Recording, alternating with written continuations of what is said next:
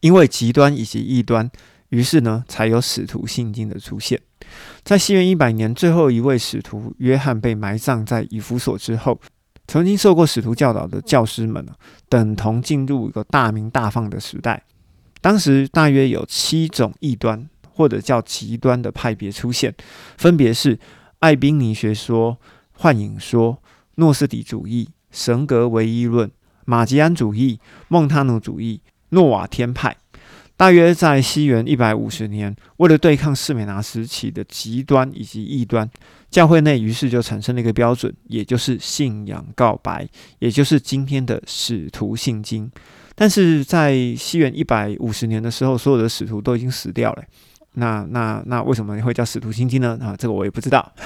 反正它的内容是这样子：我信上帝全能的父，创造天地的主；我信主耶稣基督，神独生之子。因圣灵感孕，由童贞女玛利亚所生，在本丢比拉多手下受难，被钉于十字架，受死埋葬，降在阴间，第三天从死里复活升天，坐在全能父的右边，将来要从那里再降临审判活人以及死人。我信圣灵，我信圣而公之教会，我信圣徒相通，我信罪的赦免，我信身体复活，我信永生。阿门。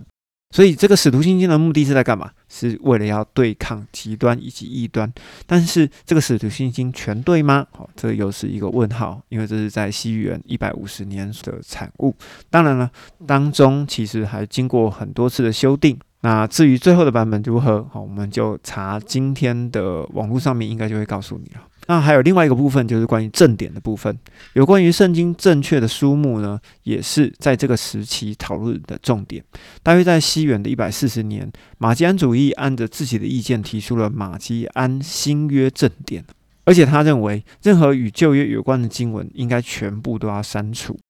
而在当时的诺斯底派呢，则按照自己的信仰写成了福音书以及其他书信。举凡你知道的次经、伪经，其实都是在这个时候雨后春笋的出现，其实到处都是。而最终的圣经版本呢，是在西元三百九十三年的西坡以及三百九十七年的迦太基的大公会议里面，才通过整本圣经六十六卷的书目。而另外一个在四美拿时期里面兴起的结构，就是教会中的长老以及主教。教会在对付异端的时候呢，另外一项新发展就是在组织的方面，他们发展了主教的管理形态。由于异端的领袖呢，也宣称他们拥有圣经的依据哦，因此教会就必须要确立自己的权威嘛，以解释圣经的意思。这个权威的执行呢，就是要透过治理教会的人，也就是主教。教会从那个时候开始，一直到宗教改革时期为止，通通都采取主教制，甚至今天还有一些教会也维持这种形态。教会最初的组织其实非常简单，就是长老跟执事两种职分而已，所以当初是没有牧师的哈。而初期教会所有长老呢，原本的地位其实都是同等的，但是。当每个教会里面都需要一个长老来负起带领的责任的时候呢，他就成为长老团的主席，并且呢，这个主席要带领崇拜，并且讲道。而长老的另外一个名称呢，其实又称为监督。而主教的这个名词就是从监督这个名词而来的。等到某一个长老呢，逐渐成为长老团的领导者之后，主教的头衔就会加给他。于是呢，其他的长老地位就会渐渐的低于这位监督。或者叫做低于这位主教，渐渐的，这位主教或者说这位监督就会无形当中独揽了教会的大权，而希腊文称为独裁，叫做 monarch。于是，在教会当中独揽大权的主教就会称为专制主教，叫 monarchical bishop。起初，教会是设立在城里啊，城外仍然会是异教徒的聚集点。当基督教由城内往城外发展的时候，城外的信徒就会到城里聚会，城市和四周的郊区合称为教区。于是呢，在城里的教会呢，主教就变成这个教区的主教，而就造成所谓的区主教。于是，在这边我们要为士美拿时期做一个小结。它的外患呢，就是从尼禄皇帝开始，大约从西元六十年，让罗马政府的政权开始独裁化，并且呢，视基督信仰为迷信啊。从西元六十年一直到三百一十一年，总共有十个皇帝，并且立法可以抓基督徒，哈，可以杀信徒。而且呢，在当时候的暴民对信徒的迫害是非常的 normal 哈，认为理所当然的，因为他们认为基督信仰是个邪教，是一个有问题的信仰。所以，当异教徒在做献祭的时候，就会把基督徒抓去做血祭哈，也就是抓去做献祭。而士美拿的内忧是。有假选民、假教师、假正典、假使徒充斥在里面，于是就发展出极端以及异端出现。在当时呢，就需要有一些结构，也就是要利用长老以及主教制来匡正这些事情，并且呢，也要利用使徒心经以及正典的编列，来让整个基督的信仰可以正规化。而基督对士美拿使者的鼓励是什么呢？就是至死忠心。因为在这个时期已经死得很惨了，所以也没什么好骂的。而士美拿在希腊文里面的本意呢，其实就是苦的、馨香的，这就代表整个逼迫时期的核心。于是我们回到第八节的经文，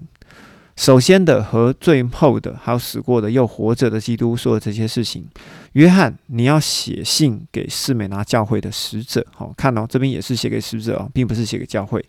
第九节继续。基督说：“我知道使者你患难而且贫穷，但是呢，在你的里面哈，也就是在灵魂里却是富足的。而且我知道那毁谤上帝的话是出于那些说自己是犹太人的人，其实他们并不是上帝所认定的人，而是撒旦聚集的人哈，也就是极端异端的这七个派别。”而这极端以及异端的七个派别，就是从第一个时期以弗所时期一直流传下来的哈，流传到士美拿时期。接着我们看第十节，因为现在是处于迫害时期嘛，因为现在是处于被逼迫的时期嘛，于是基督继续讲，不要被即将所受的惊吓，也就是入狱或者死刑而遭受到惊吓。看啊，魔鬼即将把你们丢到当中的监牢里面。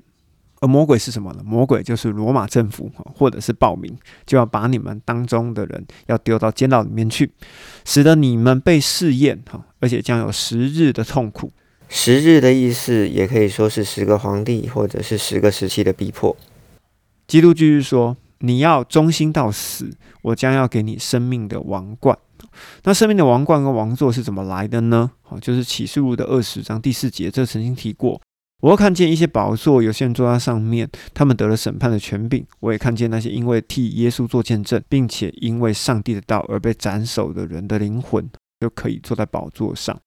而提摩太后书第四章六到八节，保罗也曾经对提摩太说：“我离世的时候也到了，那美好的仗我已经打过了，当跑路我已经跑尽了，所持的信仰我已经守住了。从此以后，就是死了以后，有公义的冠冕为我存留，就是按着公义审判的基督，在那日要赏给我的，不但要赏给我，也要赏给所有爱慕他显现的人。所以保罗为什么知道在这边他有冠冕可以领，有冠冕可以拿？”就是因为他在这个时候他已经知道了，好，所以提摩太后书的第四章六到八节跟启示录的二章第十节，其实你可以把它连在一起看。接着我们看第十一节，那有耳朵的就应当听圣灵向众教会所说的。诶，这边就不是像使者说的哦，是向教会说的。那得胜的人，也就是听进去的人，就不会受到第二次死亡的伤害。那第二次的死记录在哪里呢？就记录在启示录的第二十章，白色宝座审判过后，好有一些人要丢进火湖里面，好就包含的撒旦啊、兽啊、兽民或者是没有圣灵的人。所以在士美达教会里面呢，基督对于死者的鼓励就是要至死忠心，并且反对假选民跟假教师，好也就是这些极端跟异端。这边稍微重点整理一下。原来在约翰写启示录之前呢，还有一小段前言哈，就是有八节。哈，那八节我觉得其实还蛮特别的，大家可以稍微研究一下。在西元三十三年到西元六十年这个初代教会的时期，以弗所时期掌权者哈，原来是一个使者。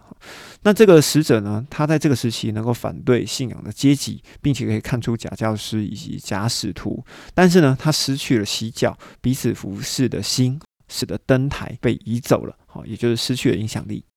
从西元的六十年到三百一十三年，或者讲三百一十一年，破坏时期，罗马政府以及暴民将基督的信徒迷信化以及污名化，可以合法、合情、合理的处死每一个信徒，或者呢，在面对天灾地变的时候呢，他们可以很合理的把信徒抓出来流血献祭。虽然基督信仰打着美好的口号，但是中产阶级其实他们不敢信啊，使得信徒多半都是无产阶级或是奴隶。于是，对暴民以及政府而言，这种下贱的宗教的信徒啊，任意处死，看起来都是合情合理的。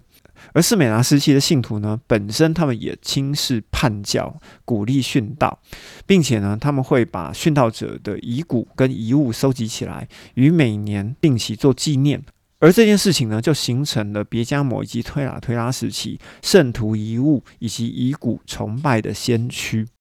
最后一点，而为了匡正信仰，要对抗异端与极端，产生信仰告白，好或者叫做使徒信经，就是使徒都死光的时候所产生出来的信经啊，哈，以及编列正典，并且组织执事长老产生的专制长老或者是专制的主教，好，也就是在之后的时期主教制的前身，好。